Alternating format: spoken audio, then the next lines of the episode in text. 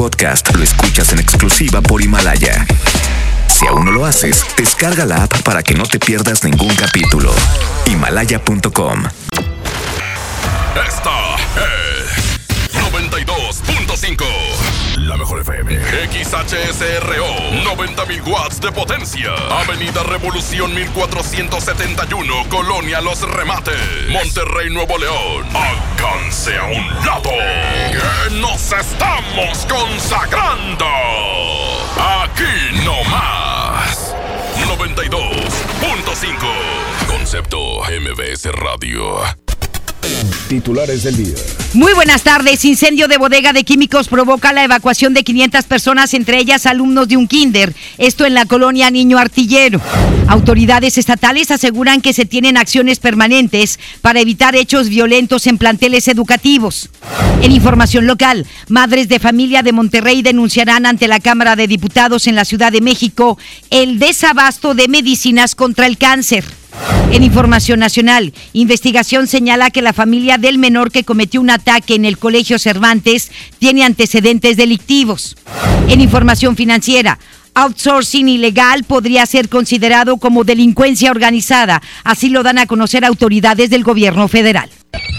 MBS Noticias Monterrey presenta Las Rutas Alternas. Muy buenas tardes, soy Judith Medrano y este es un reporte de MBS Noticias y Waze.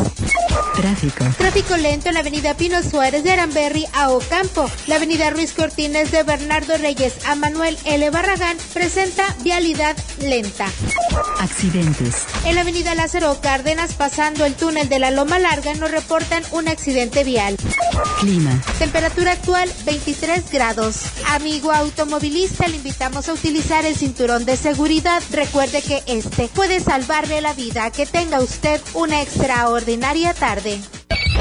MBS Noticias Monterrey presentó Las Rutas Alternas. MBS Noticias Monterrey con Leti Benavides. La información más relevante de la localidad, México y el mundo. Iniciamos. Muy pero muy buenas tardes, tengan todos ustedes ya miércoles mitad de semana, miércoles 15 de enero. Es un placer saludarle a través de la mejor la 92.5 en esta tarde nublada, maravillosa y bueno, pues congestionamiento, caos vial en la avenida Eugenio Garza Sada hacia el sur por un tráiler que se quedó ahí varado. Caray, y esto ha provocado desde hace más de una hora, hora y media, pues congestionamiento de Lázaro Cárdenas de Revolución hacia el sur y de Garza Sada hacia el sur para que usted tome su tiempo. Maneje con precaución, le deseamos una excelente tarde y nos vamos con los detalles de la información a través de la mejor, la 92.5. Le digo que un incendio registrado al interior de una bodega de productos químicos generó la movilización policíaca en el municipio de Monterrey. Este incendio se registró hoy en la mañana en el inmueble ubicado entre las calles de Luis Moreno y Francisco Carvajal en la colonia Niño Artillero, a donde arribaron los eh, cuerpos de bomberos de Nuevo León, Protección Civil del Estado y también de Monterrey, quienes actualmente continúan realizando las labores de control en ese lugar. Se dio a conocer que debido a que los productos químicos que se encontraban en ese lugar se derramaron por la zona, se tuvieron que evacuar a 500 personas, entre ellas vecinos del lugar, trabajadores y alumnos de un jardín de niños eh, pues fueron evacuados para evitar riesgos. Hasta el momento se encuentran realizando las investigaciones correspondientes para ver qué fue lo que provocó este incendio y este y si contaba con los permisos y las medidas de seguridad, pues esta bodega que almacena productos químicos. Vamos a escuchar al director de Protección Civil del Estado, Miguel Ángel Perales. Y en el interior también de esta bodega donde almacenan estos materiales se encuentran eh, solventes eh, que inicialmente provocaron un derrame muy importante. Eh, ahorita lo que se está haciendo es trabajar principalmente en asegurar que no haya riesgo a las personas. Se ha evacuado alrededor de 500 a 600 personas alrededor. Un jardín de niños que estaba del lado norte de esta bodega.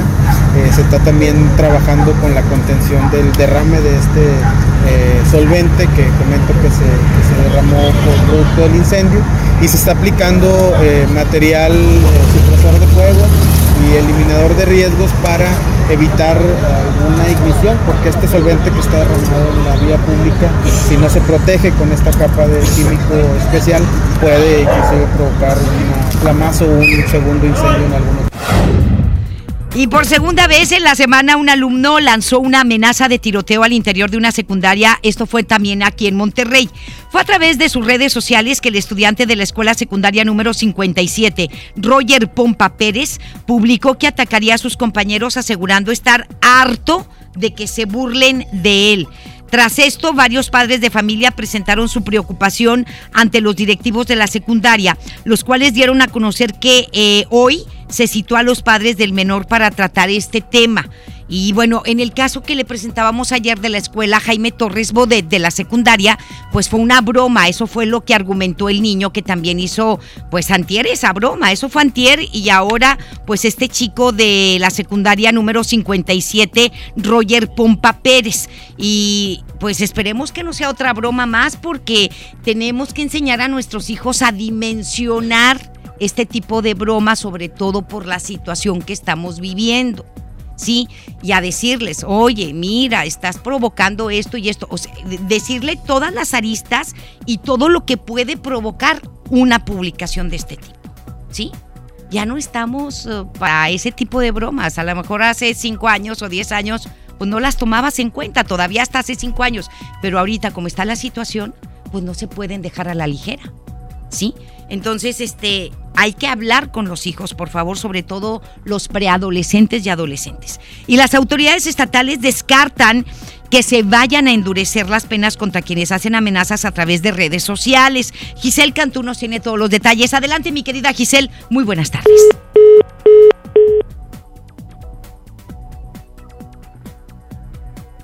Las autoridades con respecto a esto, porque sí había un grupo de, padres de familia o ha habido voces en, en, el sentido de que deben de haber sanciones, eh, eh, pues algo fuertes contra los menores que hacen este tipo de publicaciones como broma para que para sentar precedentes y para que puedan entender, pero pues ya las autoridades dicen no, y pues es que todos los niños tienen derecho a la educación, expulsarlos o suspenderlos, pues atentaría contra el artículo tercero de la Constitución mexicana, por ejemplo.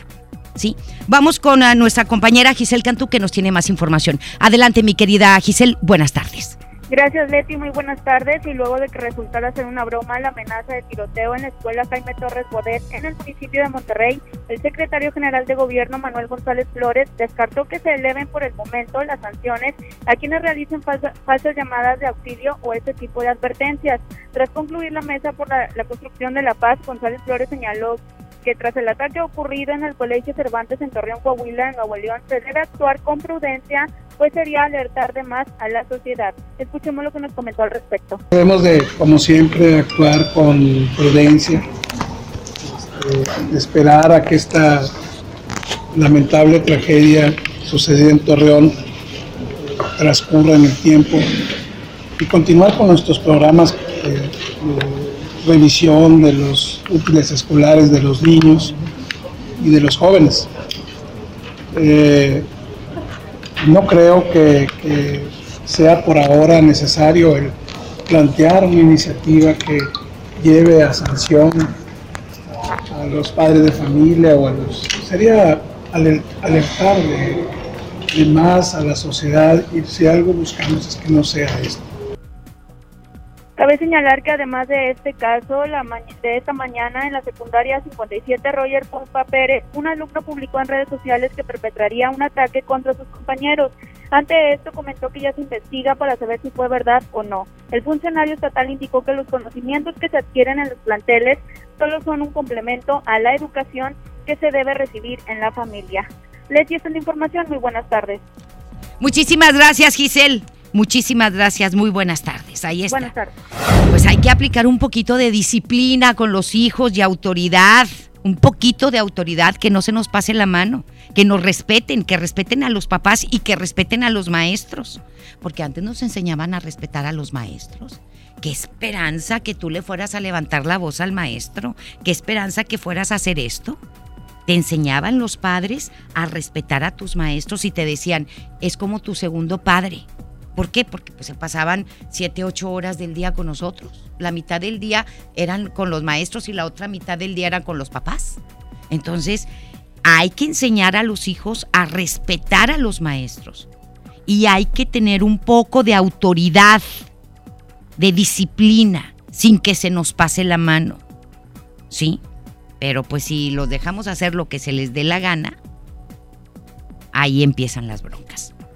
Y bueno, la titular de la Secretaría de Educación, María de los Ángeles Errizuris, dio a conocer que se tienen acciones permanentes para evitar casos violentos en escuelas del estado de Nuevo León. Deni Leiva nos tiene la información. Adelante, mi querido Deni, buenas tardes.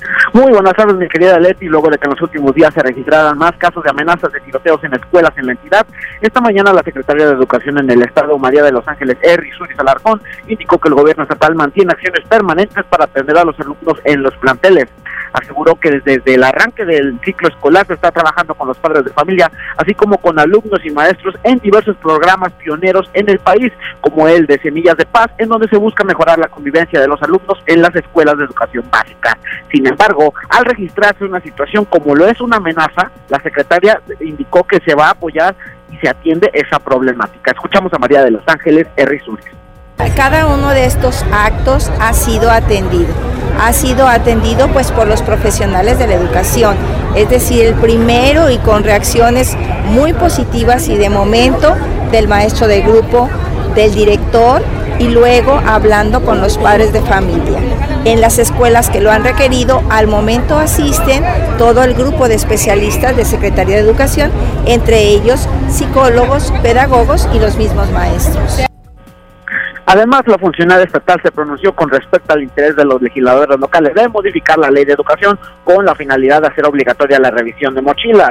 Y Alarcón señaló que ya existe un programa permanente de revisión, el cual queda a discreción de los directores y se realiza solo de manera ocasional. Esto fue lo que comentó. Respecto específicamente a este punto que usted menciona, pues estamos compartiendo el protocolo. Es un programa que en el Estado se tiene permanente y el director lo aplica de acuerdo a la necesidad de cada una de estas escuelas. ¿Con qué objetivo? Con el tema de prevención. Siempre subrayando prevención, que es lo que ha señalado nuestro gobernador. Insisto, la sensibilización se da desde el director. No podemos tenerlo todos los días porque entonces no da el resultado que estamos buscando.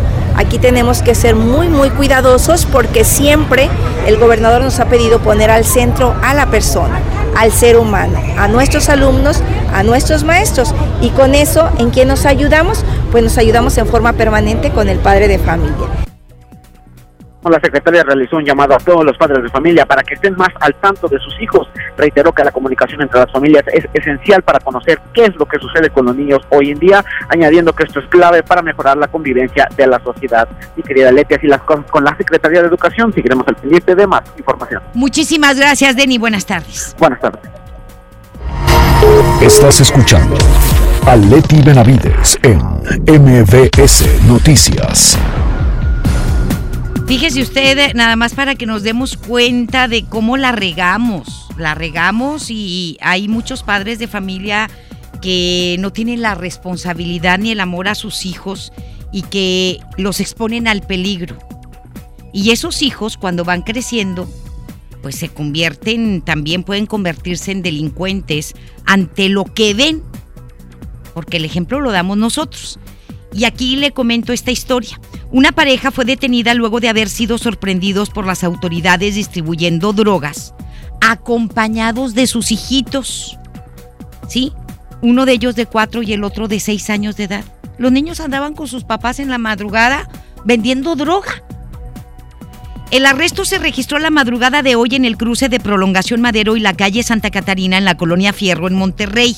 ¿Sí? Ahí estaba la pareja fueron sorprendidos por policías que patrullaban ese lugar y se dieron cuenta de lo que estaba sucediendo y se aproximaron a la pareja.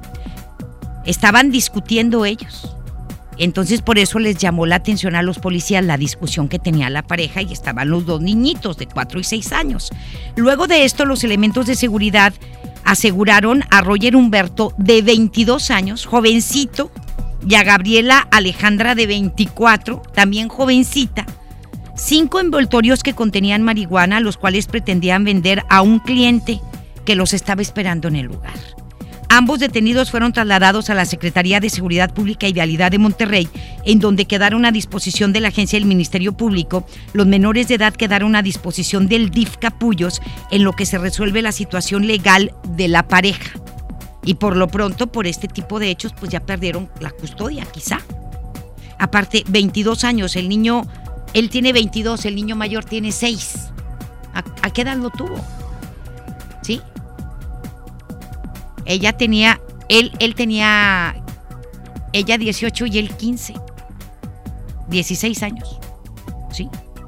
Son ah, los ah, jóvenes que se convierten en padres a muy temprana edad y que este se les hace fácil andar con sus hijos de esta manera y que no miden el peligro y que no son lo suficientemente responsables.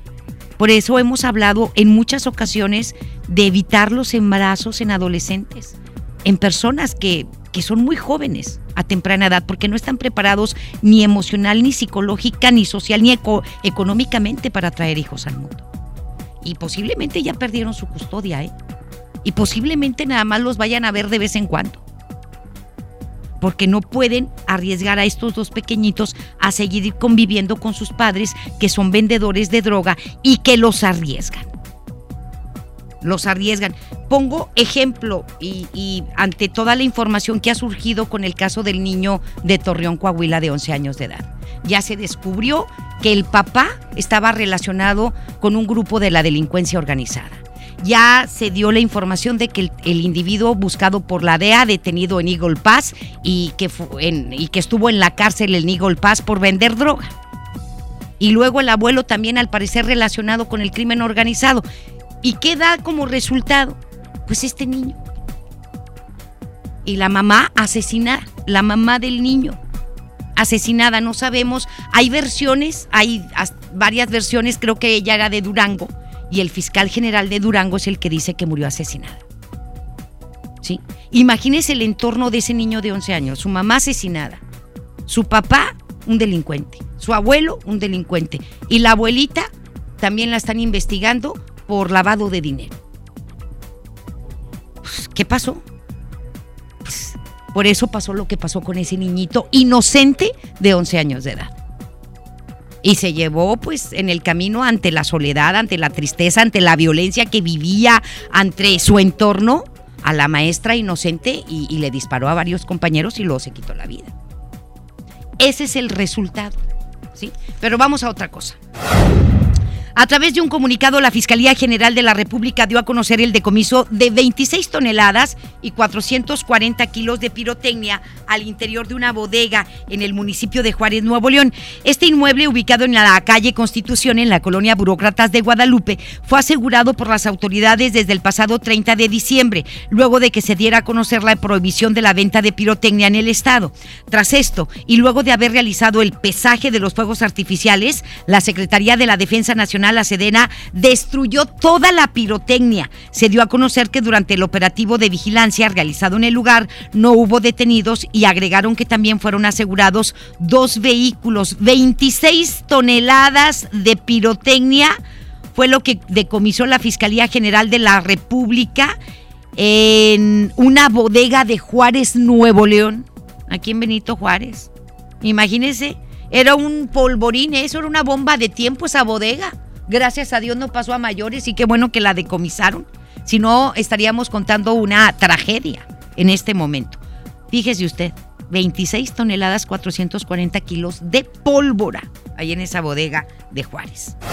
Un joven presentó una herida de bala luego de que varios sujetos le dispararon desde un automóvil, esto en el municipio de Monterrey. El ataque se registró alrededor de las 8 de la noche de ayer en la calle Colegio Civil con calzada Guadalupe Victoria, en la colonia obrerista, en donde según la información, la víctima se encontraba sentada fuera de un depósito cuando los pistoleros se le aproximaron y abrieron fuego en su contra. Al lugar arribaron elementos de protección civil de Monterrey y socorristas de la Cruz Roja, quienes atendieron a la víctima y lo trasladaron al hospital universitario. Se señaló que el lesionado es un hombre de alrededor de 20 años de edad. Elementos del Grupo Especial Antisecuestros lograron la detención de dos sujetos por su presunta implicación en el secuestro y muerte del empresario sanpetrino Santiago David Cantú Alanís el pasado 20 de mayo del 2019. Los hombres fueron identificados como Eric, de 40 años de edad, y Marcos, de los cuales el primero fue capturado en el municipio de Salinas Victoria y el segundo en el municipio de San Nicolás.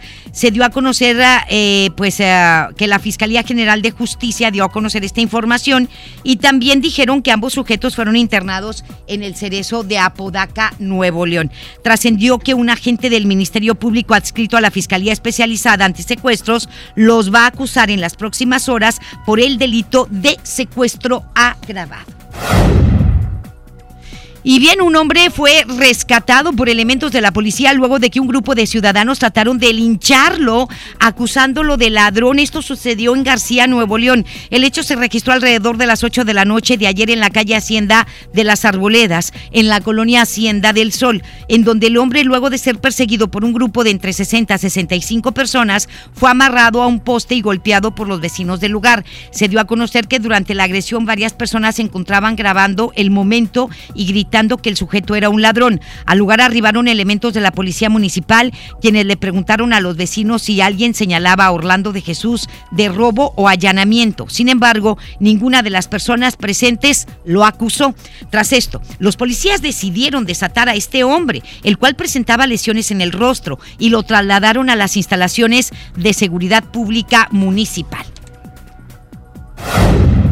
Y bien, un hombre perdió la vida y otras dos personas resultaron con heridas de gravedad luego de haber participado en un choque sobre la carretera Victoria Monterrey. Este accidente se registró la madrugada de hoy a la altura del kilómetro 35 de esta carretera, por donde se trasladaban ambos vehículos de sur a norte. Uno de ellos era un tráiler, el cual el cual bajó la velocidad al pasar por una zona de bordos, lo que provocó que el carro que iba por la parte de atrás se impactara contra él. Tras esto, los pasajeros que viajaban en el carro quedaron prensados al interior del vehículo. Al lugar arribaron elementos de policía quienes realizaron las maniobras de rescate correspondientes para poder sacar a las personas del vehículo. Sin embargo, confirmaron la muerte de uno de ellos lamentablemente. los otros dos pasajeros fueron trasladados a un hospital en estado de gravedad. Son las 2 de la tarde con 20 minutos y me da muchísimo gusto recibir y saludar aquí en este espacio informativo y en la cabina de la 92.5 a Gerardo Pámanes, Gerardo Palacio Pámanes, este secretario de Seguridad Pública del municipio de Guadalupe, Nuevo León. Gerardo, muchísimas gracias por estar con nosotros. Buenas tardes y bienvenido. Gracias, muchas gracias por la invitación. Buenas tardes a ti y a tu auditorio. Oye, pues sabemos el trabajo que están haciendo en materia de seguridad en Guadalupe, que hasta premios ya han recibido y reconocimientos también, y también se han reducido pues muchos de los delitos que ocurrían en la administración pasada en este importante municipio del área metropolitana. Pero hay cosas que destacar sobre la transparencia de la actuación de los policías de Guadalupe, mi querido Gerardo. Sí, eh, mire, la, señora alcaldesa Cristina Díaz Salazar nos dotó en una primera entrega de 256 cámaras portátiles con las cuales eh, vamos a poder hacer varias cosas que son ventajosas tanto para el ciudadano como para el ciudadano uniformado. Ajá. Primero, eh, mejorar la supervisión del personal en el día a día. Segundo, documentar cosas que tienen valor probatorio dentro del juicio en el sistema penal acusatorio. ¿Ya se, ya se valen esos videos? Sí, son válidos tanto los videos de cámara portátil como los del circuito cerrado de televisión, es decir, las cámaras que hay por toda la, el área metropolitana y también documentar tanto aciertos como desaciertos en la intervención policial para enseñar a partir de una metodología de casos de casos reales en la, en la Academia Municipal de Policía. Para que se sigan los procesos. Así es, los ¿verdad? Para que, para que no te los vayan a tumbar en caso de alguna detención que esté mal aplicada. ¿no? Exactamente, porque también la defensa a veces te dice no hubo una inmediata puesta a disposición. Eh, me golpearon, no me llevaron, no me leyeron mis derechos, todo queda grabado en, una cámara portátil. Oye, ¿y esa cámara dónde la van a traer los policías, Gerardo? Eh, nosotros tenemos la indicación desde que, llegamos, tanto de policía como tránsito, de portar el chaleco de protección balística. Sobre el chaleco de protección, la cámara tiene un clip y es muy fácil de colocar Para, que, para que tengamos una, una visión perfecta. ¿El 100% de los policías de Guadalupe traerán esta cámara? Eh, sí, en un proyecto mediano plazo, por lo pronto son 256 cámaras que se van pasando por turno, de tal manera que más de la mitad de la corporación y todos los agentes de tránsito, sobre todo en puestos antialcohol y filtros, la deberán portar. Muy bien. Gerardo, este, ¿y esas cámaras eh, tienen una pila, eh, se pueden apagar de repente o las pueden apagar los policías, porque pues no vaya a ser de que te diga algún ciudadano, ay, es que fíjate que la apagó en el momento en que me detuvo, qué sé yo. Nosotros dimos un curso de capacitación con un protocolo de uso de la cámara, en, en- señalando con mucha claridad en qué casos estamos obligados a grabar. Ajá. Si el policía no graba en uno de esos casos, va a haber la presunción de que actuó de manera ilegal, Ilegal. o violando el protocolo interno de actuación. Y, y eso va- puede provocar una suspensión o Sí, hasta en un asuntos despido, internos, así ¿verdad? es, porque ya es una obligación que en los casos A, B, C, D y E tienes que grabar y traerme el video. Oye, extraordinario. Pues aquí están estas 256 videocámaras de solapa que van a traer los policías y los agentes de tránsito del municipio de Guadalupe, pues eh, en todos los operativos. Esto se va a usar en los operativos antialcohol también, por ejemplo, ¿verdad? Sí, en esos casos la cámara va a estar grabando desde el principio de- del operativo hasta el final. Y, y si se escapa ahí el individuo, pues te van a estar grabando, mi chulo. No se van a escapar las placas, ¿verdad? Así, así es. Muy bien, para que la gente lo sepa, porque dices, oye, pues este, como que hago que me detengo, pero me paso. Y como los policías de Guadalupe van a traer estas cámaras, pues este, ya no te vas a poder escapar tan fácilmente. Al menos va a quedar video grabado el auto y también las placas del auto con estas cámaras que van a tener. Y bueno, eh, en, en- con respecto a la unidad guardián, que esta unidad también ha traído muchísimos beneficios para seguridad pública de Guadalupe, Gerardo. Sí, porque una de las peticiones que le formularon a la señora alcaldesa con más insistencia durante la campaña fue reducir los delitos patrimoniales. Ajá. Y nosotros pusimos sobre un mapa de calor en donde se producían, donde se generaban la mayor cantidad de delitos patrimoniales. Y vimos que era en Pablo Olivas, en Eloy Cavazos y en Israel Cavazos.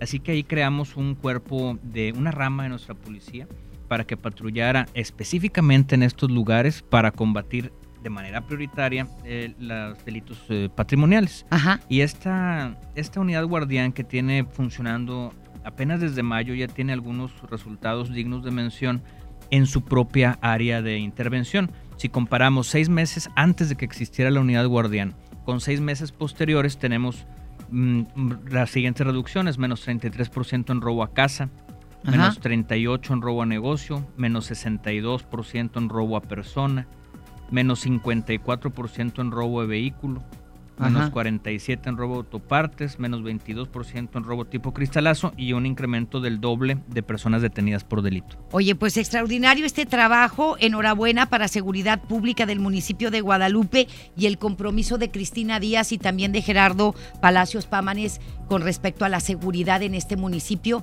y los resultados son evidentes y, e incluso en la percepción que tiene la gente de seguridad en Guadalupe, esta también se ha incrementado favorablemente. Sí, afortunadamente, miren que lo dice el INEGI, no lo decimos nosotros. Hay una encuesta que se llama ENSU, que, es- que se publica trimestralmente, en donde se mide el grado de confianza que los ciudadanos tienen en su policía municipal. Y quedamos en la más reciente en sexto lugar nacional. Excelente. Cuando antes la policía de Guadalupe no aparecía en este ranking y el compromiso es ir por más. Muy bien. Pues Gerardo, muchísimas gracias por aceptar esta entrevista, por estar aquí con nosotros. Esta es tu casa y a ver cuándo nos vuelves a acompañar. Con mucho gusto, muy Sí, amable. Muchísimas gracias, Gerardo Palacios Pámanes, secretario de Seguridad Pública del municipio de Guadalupe. Que tengas muy buenas tardes, Gerardo. Igualmente. MBS Noticias, Monterrey.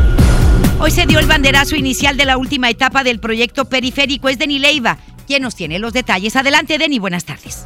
Muy buenas tardes, Leti. Volvemos con más, con más información para comentarte que, como parte del proyecto del periférico del área metropolitana, esta mañana el gobernador Jaime Rodríguez Calderón dio inicio la tercera y última etapa de esta vía, la cual tardó 30 años en concretarse.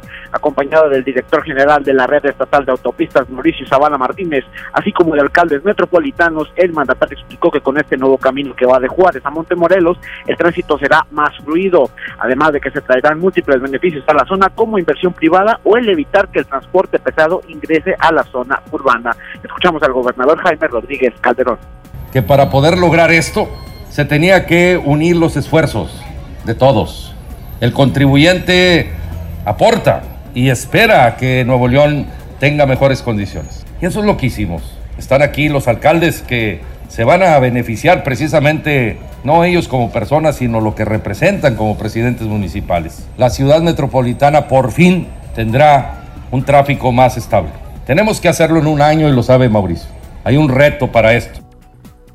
Esta tercera etapa del periférico está compuesta por 45 kilómetros de camino que van desde el entronque con la carretera Cadereyta hasta el entronque con la carretera nacional. El proyecto tendrá una inversión estatal de 4.500 millones de pesos y se espera que los primeros 22 kilómetros estén listos en abril de 2021, mientras que los otros 23 a finales de ese mismo año. Ahora escuchamos a Mauricio Zavala. Esta obra había sido planeada desde 1990 y proyectada para hacerse en aquellos años. Y tuvieron que pasar 30 años para poder estar el día de hoy aquí, en los inicios de los trabajos, a cargo del gobernador Rodríguez. Estamos trabajando en 13 frentes distintos para que esta obra de los primeros 22 kilómetros pueda estar en operaciones en abril del 2021. Estamos trabajando en diferentes puentes sobre río, puentes sobre la vía para no dejar eh, incomunicado a las diferentes comunidades y en la vía troncal. Por último, el gobernador Jaime Rodríguez anunció la creación de un fondo especial para la mejora de las condiciones de vida en los municipios que colinen con esta última fase del periférico, el cual estaría captando 26 millones de vehículos al año. Y querida Leti, así las cosas con el gobierno del estado, seguiremos muy al pendiente de más información. Muchísimas gracias, Denny, que tengas buenas tardes. Excelente tarde. Y el gobierno del estado adjudicó un gasto de alrededor de 58 millones de pesos a las obras de construcción del centro de transición para la asistencia social de niñas, niños y adolescentes del programa del DIF del estado. De acuerdo con información publicada en el Sistema Integral de Administración de la Secretaría de Infraestructura, la obra fue adjudicada a la empresa Odevisa por un costo de 54 millones 980 mil pesos. Este proyecto arquitectónico costará 2 millones 898 mil pesos y estará a cargo del consorcio constructivo y proyectos. Eh, cabe mencionar que este centro será un espacio para dar atención integral a menores en situación de abandono o maltrato, mientras se resuelve su situación legal y de custodia. Y según el DIF del Estado, con este nuevo proyecto se va a evitar la saturación de menores que a atraviesan por diferentes procesos legales en el centro Capullos. El secretario general de gobierno, Manuel González Flores, aseguró listo para las elecciones de 2021 y manifestó que de no participar como independiente podría ser en una mezcla. Una mezcla puede ser, puede ser una mezcla muy importante. ¿Ya se está preparando usted Siempre en el tema listo. político? Siempre he estado listo para eso. Y bueno, lo anterior luego de ser cuestionado sobre la decisión del PAN de buscar perfiles para candidatos en organizaciones civiles, universidades y cámaras empresariales. El funcionario estatal consideró que es muy razonable que el partido albiazul inicie los procesos internos rumbo a los comicios con anticipación. Aseguró que tiene una amistad con sus militantes, pero no se uniría a sus filas. Y madres de familia de niños con cáncer de Monterrey viajaron la noche anoche a la Ciudad de México para levantar la voz por el desabasto de medicamentos para quimioterapias. Las 10 mujeres se unirán a madres de familia de Tamaulipas, de Coahuila, Querétaro y Guadalajara en la Cámara de Diputados para exponer este problema. En este acto las va a acompañar la abogada capitalina Andrea Rocha, quien ha tramitado tres amparos colectivos a padres de niños atendidos en la Clínica 25 del Seguro Social y en el Hospital Universitario para que reciban los medicamentos. En el municipio de Monterrey se llevó a cabo una sesión de cabildo. Giselle Cantú nos tiene todos los detalles de lo que ahí se trató. Adelante, mi querida Giselle, buenas tardes. Gracias, Leti. Muy buenas tardes. Y durante esta sesión de Cabildo en el municipio de Monterrey, regidores del Partido Acción Nacional propusieron la creación de un Consejo Municipal de Salud Mental. Te comento que fue la regidora Patricia Lozano Onofre quien argumentó que, de acuerdo al último censo, la población en este municipio es de un millón cien mil habitantes, de los cuales 10.000 padecen esquizofrenia, 10.000 más bipolaridad y alrededor de 60.000 ciudadanos tienen depresión y ansiedad. Escuchemos lo que comentó al respecto. Eh, que se cree una especie de célula de atención eh, inmediata que detecte, primero que detecte, atienda y acompañe a estos pacientes con pues que tengan algún problema de salud mental. Si es eh, posible y si es de su agrado de este cabildo, que ojalá se pueda poner una línea de atención telefónica 24 horas para alguna emergencia.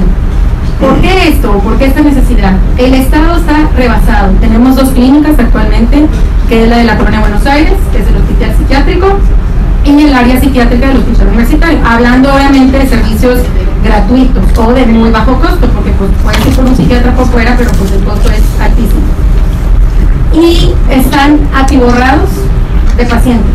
Y si aquí en el municipio se detecta alguno, dicho por los, el personal de aquí de ustedes, municipal, de aquí de la Agregó que es un tema alarmante al cual se le debe de prestar atención para evitar hechos como los ocurridos en Torreón, Coahuila y las amenazas de ataques que se han registrado por parte de alumnos en planteles educativos en el estado. Además, Leti el Cabildo aprobó por unanimidad la integración del Consejo Consultivo Ciudadano de Cultura, así como el Consejo Local de Tutelas. Leti, es una información. Muy buenas tardes. Muchísimas gracias, Giselle. Que tengas muy buenas tardes. Buenas tardes. El alcalde de Santa Catarina, Héctor Castillo Olivares, dio inicio al arranque de una obra de espacio deportivo en la colonia Concordia, con la finalidad de fortalecer la convivencia familiar y también entre los vecinos para ser buenos vecinos. El alcalde declaró que se busca que las familias del sector coincidan para convivir y así recuperar el espacio público para esas colonias dotándolas de infraestructura deportiva y juegos infantiles. Y Brenda Sánchez Castro renunció como asesora del Departamento de Calidad del Aire del municipio de San Pedro Garza García. Eh, su baja fue confirmada por el Ayuntamiento San Petrino mismo que precisó que no fue cese, sino por cuenta propia que ella renunció. Sánchez Castro no precisó los motivos de su renuncia, sin embargo en redes sociales señaló que la dimisión se debió a la excesiva burocracia que no la dejó avanzar en proyectos ambientales. Y no lo dudo, ¿eh? Porque Brendita es bien chambeadora en materia ambiental y ecológica. Y esa nunca se queda callada la boca. Por eso dijo, no hombre, aquí son bien burocráticos, mejor me voy porque no me dejan avanzar, no me dejan hacer mi chamba en San Pedro.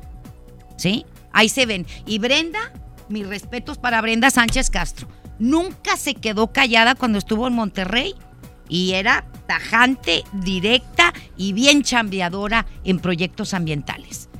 Ni modo, perdieron una buena carta en ese, en ese tenor ahí en San Pedro Garza García. ¿Se acuerda usted del polémico diputado Juan Carlos Leal que fue criticado por sus declaraciones en contra de la comunidad LGBT? Está de vuelta en la actual legislatura. Qué bárbaro. Judith Medrano nos tiene todos los detalles. A ver, cuéntanos, Judith. Buenas tardes. Gracias, Leti. Buenas tardes. Te comento que el diputado Juan Carlos Leal se integró formalmente a la 75 quinta legislatura de la bancada de encuentro social de la que solo él forma parte. El legislador, quien se mantuvo varios meses de licencia, dijo que los temas de su agenda mínima para este próximo año o ya en este año legislativo se encuentran los temas relacionados con vida y familia. Además, va a buscar la derogación de la ley de feminicidios. Lo anterior mencionó el presentar una iniciativa para modificar el Código Penal y evitar dar el perdón cuando exista violencia física o sexual en contra de la mujer o menores de edad.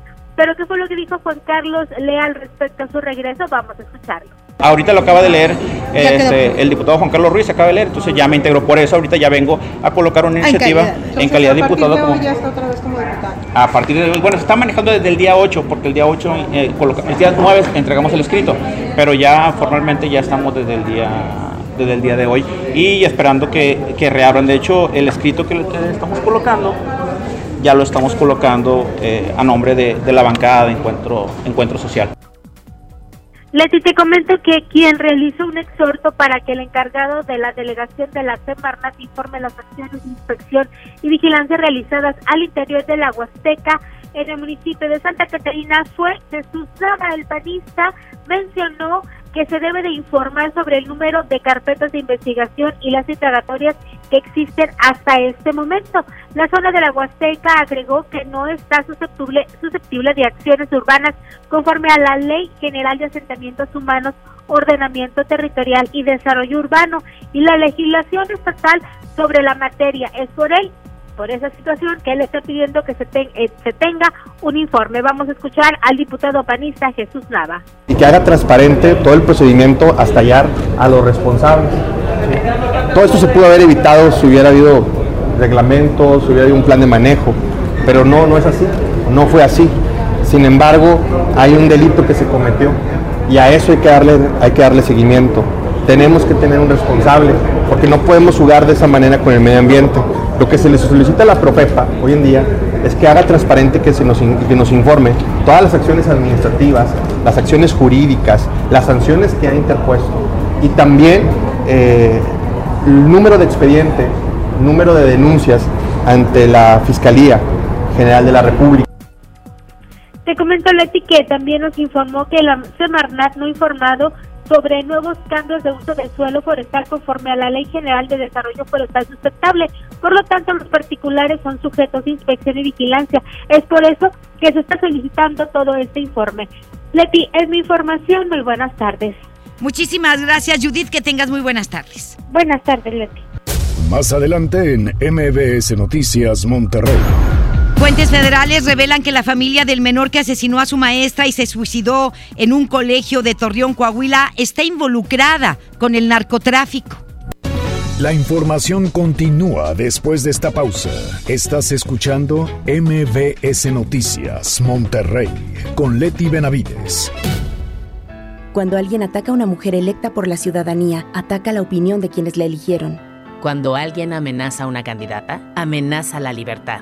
Cuando alguien impide que una mujer participe en las decisiones importantes, discrimina a todas las voces que representa. La democracia se ve afectada por la violencia política contra las mujeres en razón de género. Conoce el protocolo para prevenirla y sancionarla en INE.mx. Porque en nuestra democracia contamos todas, contamos todos. INE. K31.1% informativo. Súbete con Fiat y arranca el año con diversión. Aprovecha los últimos días con precios de 2019 y estrena un Fiat Mobi o un Fiat Uno con un superbono de hasta 30 mil pesos. Comisión por apertura de regalo o 24 meses sin intereses. Solo hasta el 15 de enero. Fiat People Friendly. Ven a Los Generales y disfruta con tus amigos las mejores promociones en bebidas. Para cena, nuestro delicioso buffet, jugosa carne asada y pollo a la parrilla, exquisitas brochetas mixtas y nuestra pizza recién horneada. Los Generales Buffet. Los generales. En forma de nuevo con Coppel. Outfits deportivos Sportline desde 339 pesos de contado. Tenis Sportline para dama desde 30 pesos quincenales. O caballero desde 35 pesos quincenales. Y aparatos de ejercicio Body Crunch desde 220 pesos quincenales. Mejora tu vida. Coppel. Vigencia del 7 al 31 de enero 2020. Una cosa es salir de fiesta. Otra cosa es salir de urgencias. Una cosa es querer levantarse. Otra cosa es no poder levantarse. Una cosa es que te lata por alguien. Otra cosa es morir por nada. Las drogas te llevan al peor lugar. Hay otro camino. Te ayudamos a encontrarlo. 800-911-2000. Escuchemos primero. Estrategia Nacional para la Prevención de las Adicciones. Secretaría de Gobernación. Gobierno de México. El gran fin por fin de Farmacias Benavides. Compra una lata de Nanoptipro y te regalamos unas toallitas húmedas Will Beginnings presentando tu tarjeta de beneficio inteligente. Además, aprovecha nuestro 3x2 en pañales Hobby Supreme, etapa 1, 2 y recién nacido. Soy César Lozano y en Farmacias Benavides, sentirte acompañado es sentirte mejor. La leche materna es lo mejor para tu bebé. Consulta términos y condiciones en farmacia, válido del 15 al 20 de enero. Las mejores promociones están en Coppel. Aprovecha hasta 20% de descuento en lavadoras de las mejores marcas como Mave, Whirlpool, Daewoo, Samsung y LG. Aprovecha que los clientes puntuales pagan en 30 y 36 meses con su tarjeta Coppel. Mejora tu vida. Coppel. Válido al 20 de enero. Consulta productos participantes en tienda. El poder del ahorro está en el plan de rescate Smart. Huevo blanco Smart, cartera con 12 piezas a 16.99. Pierna de cerdo con hueso a 49.99 el kilo. Filete de mojarra de granja a 85.99 el kilo. Aceite Super Value de 900 mililitros a 19.99. Solo en Smart. Prohibida la venta mayoristas. En la Cámara de Diputados trabajamos en favor de las mujeres. Por eso legislamos para que Tengamos igual representación en la toma de decisiones públicas. No suframos discriminación laboral y nuestro salario sea igual al de los hombres por el mismo trabajo. Recibamos justicia en caso de acoso en Internet y agresiones físicas. Y tengamos licencia de maternidad en caso de adopción y atenciones responsables en el embarazo. Las y los diputados trabajamos para que la violencia contra las mujeres se castigue y nuestros derechos se hagan realidad. Cámara de Diputados. Legislatura de la Paridad de Género. Arranca el año con morralla de bodega ahorrará porque aquí te alcanza para más. Detergente ACE de 800 gramos, higiénico pétalo ultra jumbo de 4 rollos, duo pack colgate de 66 mililitros cada una y más, a solo 20 pesitos cada uno. Surte tu despensa con morralla de bodega ahorrará. Regresamos con más información. MBS Noticias, Monterrey, con Leti Benavides. Dos de la tarde con 42 minutos, el doctor César Lozano en un minuto para vivir mejor. Un minuto para vivir mejor con el doctor César Lozano. Hace unos días entrevisté en mi programa de radio por el placer de vivir a Leopi, que es experto en temas de seducción. Y me compartió cuáles son las señales que tanto hombres como mujeres emiten para saber si les agradas o no. En este segmento te voy a decir las señales que damos los hombres a las mujeres. Súbanle al volumen de su radio. Cuando un hombre se siente atraído por una mujer, pues ya sabes los piropos, los detalles. La broma, pero entre broma y broma la verdad se asoma, pero broma fina. Ah, oye, me saludas a mi suegro. Ay, perdona tu papá.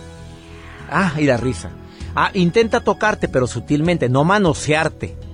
Te dará la mano para subir un escalón, para bajar del automóvil. El hombre cuando tiene interés se inclina hacia ti. Cuando vas al cine con esa persona, se inclina hacia tu lado. Se nota el interés cuando estás en una mesa en un restaurante. Esas son las señales que me dio Leopi y se me hicieron muy interesantes. En la próxima sección te voy a decir las señales que dan las mujeres cuando demuestran cierto interés hacia el hombre. No te lo pierdas. Ánimo, hasta la próxima. En Información Nacional. Autoridades estatales y hasta federales han investigado más sobre el caso del menor que cometió un ataque en el Colegio Cervantes y resulta que la familia presuntamente está relacionada con el crimen organizado. Nos enlazamos con Camelia Muñoz, corresponsal de MBS Noticias hasta Torreón, Coahuila. Adelante, Camelia. Buenas tardes. Camelia.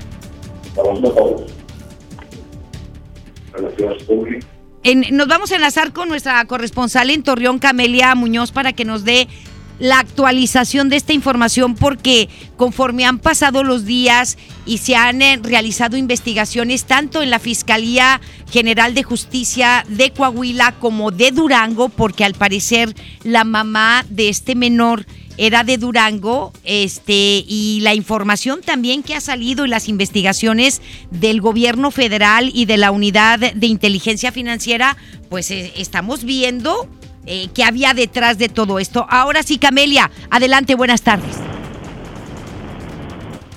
Camelia.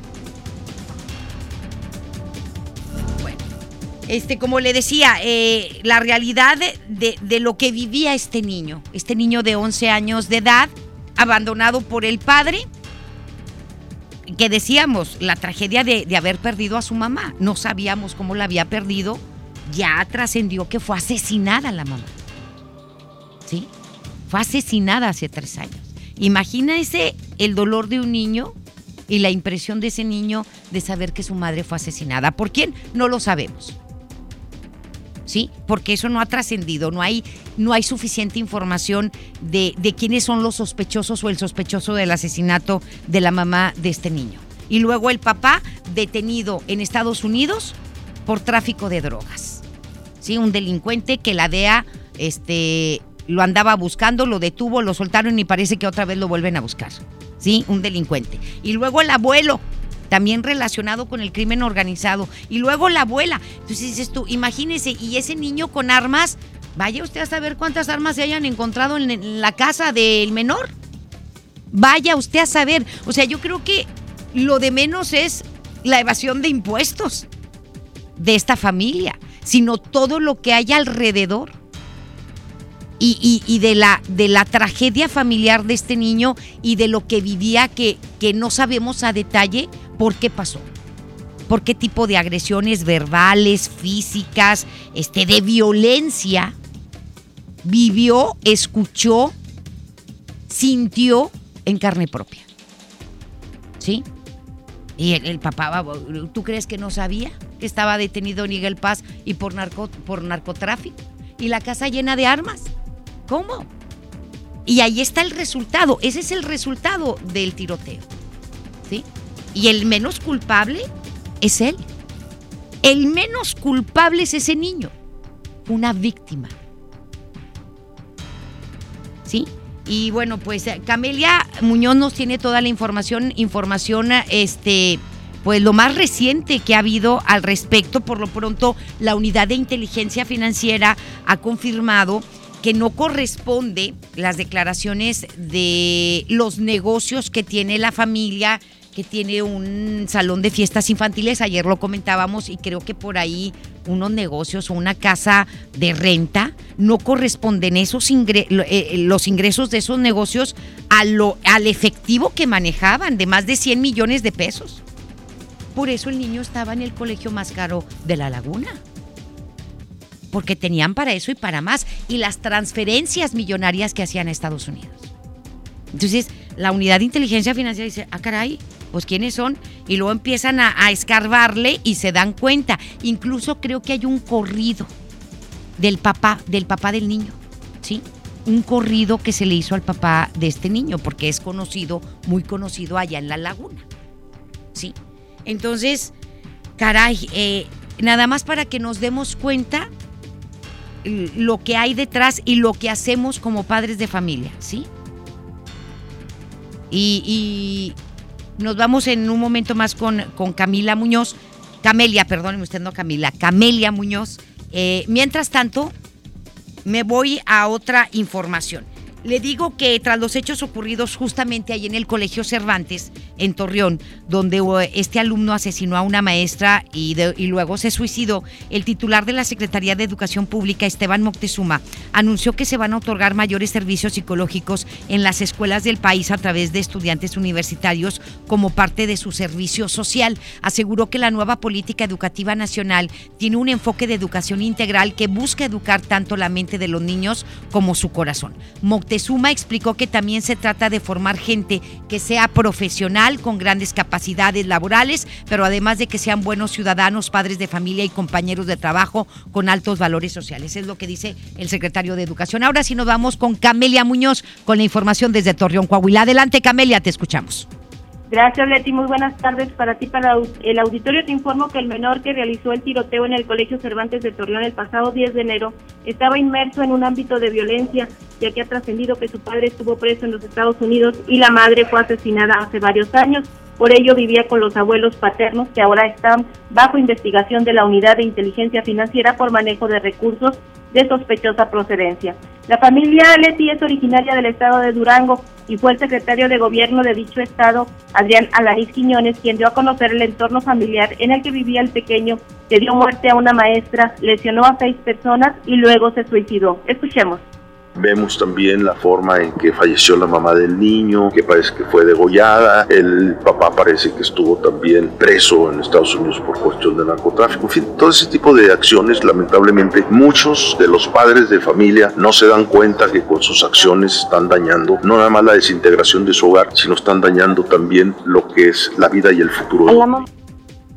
Bueno, Leti, ante esta información que se ha ventilado en las últimas horas sobre la situación familiar del menor, el gobierno de Coahuila informó mediante un comunicado que la Unidad Estatal de Inteligencia Financiera del Estado solicitó el apoyo a la dependencia del mismo nombre en el gobierno federal para investigar la situación económica de la familia paterna del menor y al detectar inconsistencias se procedió al congelamiento de las cuentas bancarias del abuelo y padre del pequeño, ambos identificados como José Ángel.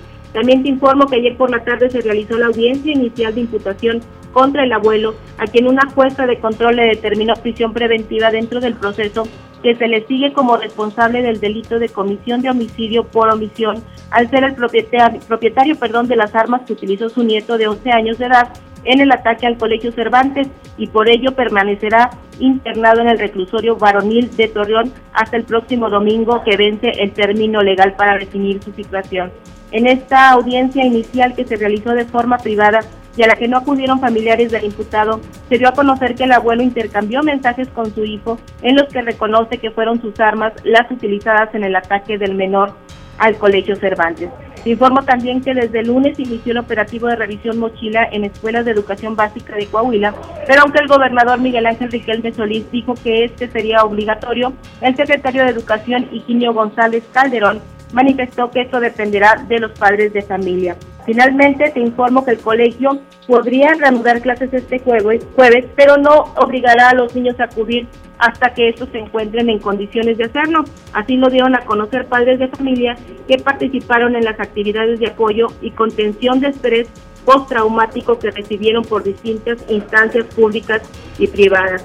Este retorno a clases o, o reanudación de las clases, bueno, se llevarán a cabo entre medidas de seguridad, ya que en el plantel se instalarán detector de metales y también se pedirá a los niños que no porten mochila y solo carguen los cuadernos de tarea o bien que estas mochilas sean transparentes. Es la información que tenemos de ti. Muchísimas gracias a Camelia, que tengas muy buenas tardes. Buenas tardes. Y bueno, como información de último momento, le comento que hace un momento se acaba de dar pues una movilización policíaca en... ah, en Paseo de la Primavera, en la colonia Jardines del Paseo, ya que se, re- se recibió un reporte al 911 de una amenaza en el colegio San Patricio. Una amenaza, y esta amenaza se hizo a través del Instagram. En estos momentos, repito, hay movilización policíaca en el colegio San Patricio, en la colonia Jardines del Paseo, aquí en Monterrey. Economía y finanzas. Las autoridades del gobierno federal hablaron sobre el outsourcing ilegal. Nos vamos con Rocío Méndez, que nos tiene los detalles desde la Ciudad de México. Adelante, Rocío. Efectivamente, Leti, gracias. Muy buenas tardes. La Secretaría del Trabajo y Previsión Social indicó que cerca de 5 millones de trabajadores se encuentran bajo la subcontratación ilegal. Escuchemos a su titular, Luisa María Alcalde. Estas prácticas de subcontratación ilegal han venido creciendo. Hoy estimamos que cerca de 5 millones de trabajadores se encuentran en esta práctica. Se estima que hay cerca de 6 mil empresas de subcontratación abusiva que pudieran estar afectando a los derechos de los trabajadores y evadiendo aproximadamente un monto de 21 mil millones de pesos anuales. El titular de la Unidad de Inteligencia Financiera de Hacienda, Santiago Nieto, detalló que ya hay 51 denuncias por posible contratación ilegal. En lo que va a la presente administración ya se han presentado 51 denuncias, 31 ligados con empresas fachada, 15 con facturación de operaciones simuladas y 5 con casos de outsourcing ilegal. Se localizaron 1.854 empresas, de ahí 1.086 tenían información financiera en las bases de datos de la UIP y con el modelo global se pudo identificar 7 objetivos. El marco normativo ha cambiado. Durante la anterior administración se permitió generar este tipo de prácticas que daban como resultado un problema de, de defraudación fiscal, de generación de empresas fachada, de caminos y vehículos para fomentar la corrupción y este tipo de, de conductas deben eh, concluir. Hasta aquí la información. La información continúa después de esta pausa. Estás escuchando MBS Noticias Monterrey con Leti Benavides. K31.1% informativo. Consulta ram.com.mx. Arranca con todo este año y estrena RAM Pro Master Rapid, la banda de carga más equipada del mercado. Aprovecha últimos días con precios 2019 y estrénala con bono de 16 mil pesos sin comisión por apertura. Tienes hasta el 15 de enero. RAM Pro Master Rapid, tu socio inteligente. Visita tu distribuidor Fiat Chrysler. RAM, a todo, con todo. Mijito, sé que tienes mucho que pagar, por eso te tengo una sorpresa. Con la orden de la casa por 39 pesitos, puedes elegir entre las opciones que ya conoces o probar la nueva orden que tengo para ti. Te incluye dos gorditas, guarniciones y agua refil. Aquí la cuesta no cuesta. Doña Tota, sazón bien mexicano. Aplican restricciones. Para algunos el año empieza con el brindis de las 12, para otros con el regreso a clases. No importa cuándo empiece tu año, elige empezarlo con un buen cel. Ven a Coppel y encuentra la mayor variedad de celulares, siempre con tu crédito Coppel. Elige tu cel, elige usarlo como quieras. Mejora tu vida. Coppel. Si te sientes deprimido, Con ansiedad o desesperado, no estás solo. En la línea de la vida podemos ayudarte. Llama al 800-911-2000. Te damos información y te escuchamos. También respondemos en redes sociales. Y ofrecemos pláticas, talleres y atención profesional en escuelas o centros de trabajo. No, te, pierdas. Juntos por la paz. Estrategia Nacional para la Prevención de Adicciones. Gobierno de México. Con Unifón compra y activa un equipo participante y recibe increíbles descuentos. Recarga 10 pesos y disfruta de todo ilimitado del 13 al 31 de enero. Términos y condiciones en unifón.com. La transformación del Poder Judicial de la Federación va en serio. Cero tolerancia a la corrupción y medidas concretas contra el nepotismo. Hoy se ratifica a jueces y juezas que demuestren capacidad y honestidad. En favor de la paridad de género, por primera vez se celebraron concursos exclusivos para juezas y magistradas. Avanzamos en el respeto a los derechos humanos de todas y de todos, sin importar condición o circunstancias. Trabajamos por un Poder Judicial más sensible y cercano a la gente. Suprema Corte, el poder de la justicia. Los nominados al Socio Club Cinépolis del año son Luis, María, Ana. Tú puedes ser el Socio Club Cinépolis del año y ganarte un Audi y un viaje a Los Ángeles. Busca tu boleto dorado en los correos que Club Cinépolis envía para ti. Consulta condiciones y restricciones en cinépolis.com diagonal premios-cinépolis. Cinépolis, entra.